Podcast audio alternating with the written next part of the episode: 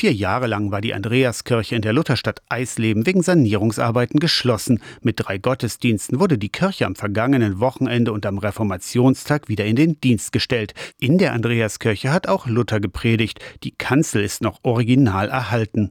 Auf vier thematischen Rundgängen über Kunst, Reformation, Musik und Spiritualität könnt ihr die Kirche jetzt entdecken. Gleich hinter der Eingangstür ist der Empfang für die Gäste. Mehr als nur ein Tresen mit Infomaterial, sagt Pfarrerin Iris Helmich. Da ist immer jemand da, der ihre Fragen beantwortet und der sie überredet, mit so einem Faltblatt durch die Kirche zu gehen. Und nicht einfach so nur zu gucken, sondern auch so ein bisschen was zu erleben. Wer lieber die Ohren spitzt, statt zu lesen, kann einen Audioguide bekommen. Ein Dutzend Geräte gibt es für Besucherinnen und Besucher. 20 Minuten dauert so ein akustischer Rundgang.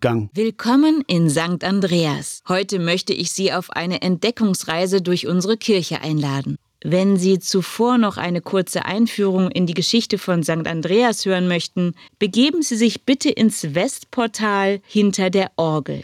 Wenn Sie dort sind, drücken Sie bitte die Taste 112 auf Ihrem Audioguide. Der Audioguide führt euch durch die Andreaskirche. Die Tracknummern stehen auf Hinweisschildern. So eine kleine Tafel, wo man dann auch weiß, was man hören kann. Der Eingang in die Andreaskirche ist barrierefrei. Auch Rollifahrer kommen bequem hinein. Die Andreaskirche ist Gottesdienstkirche, aber auch Konzerthalle und sie ist zuverlässig geöffnet.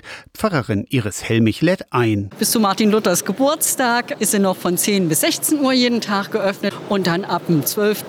November dann von 11 bis 15 Uhr. In die Andreaskirche, die Eisleber Hauptkirche direkt am Marktplatz. Aus der Kirchenredaktion Torsten Kessler.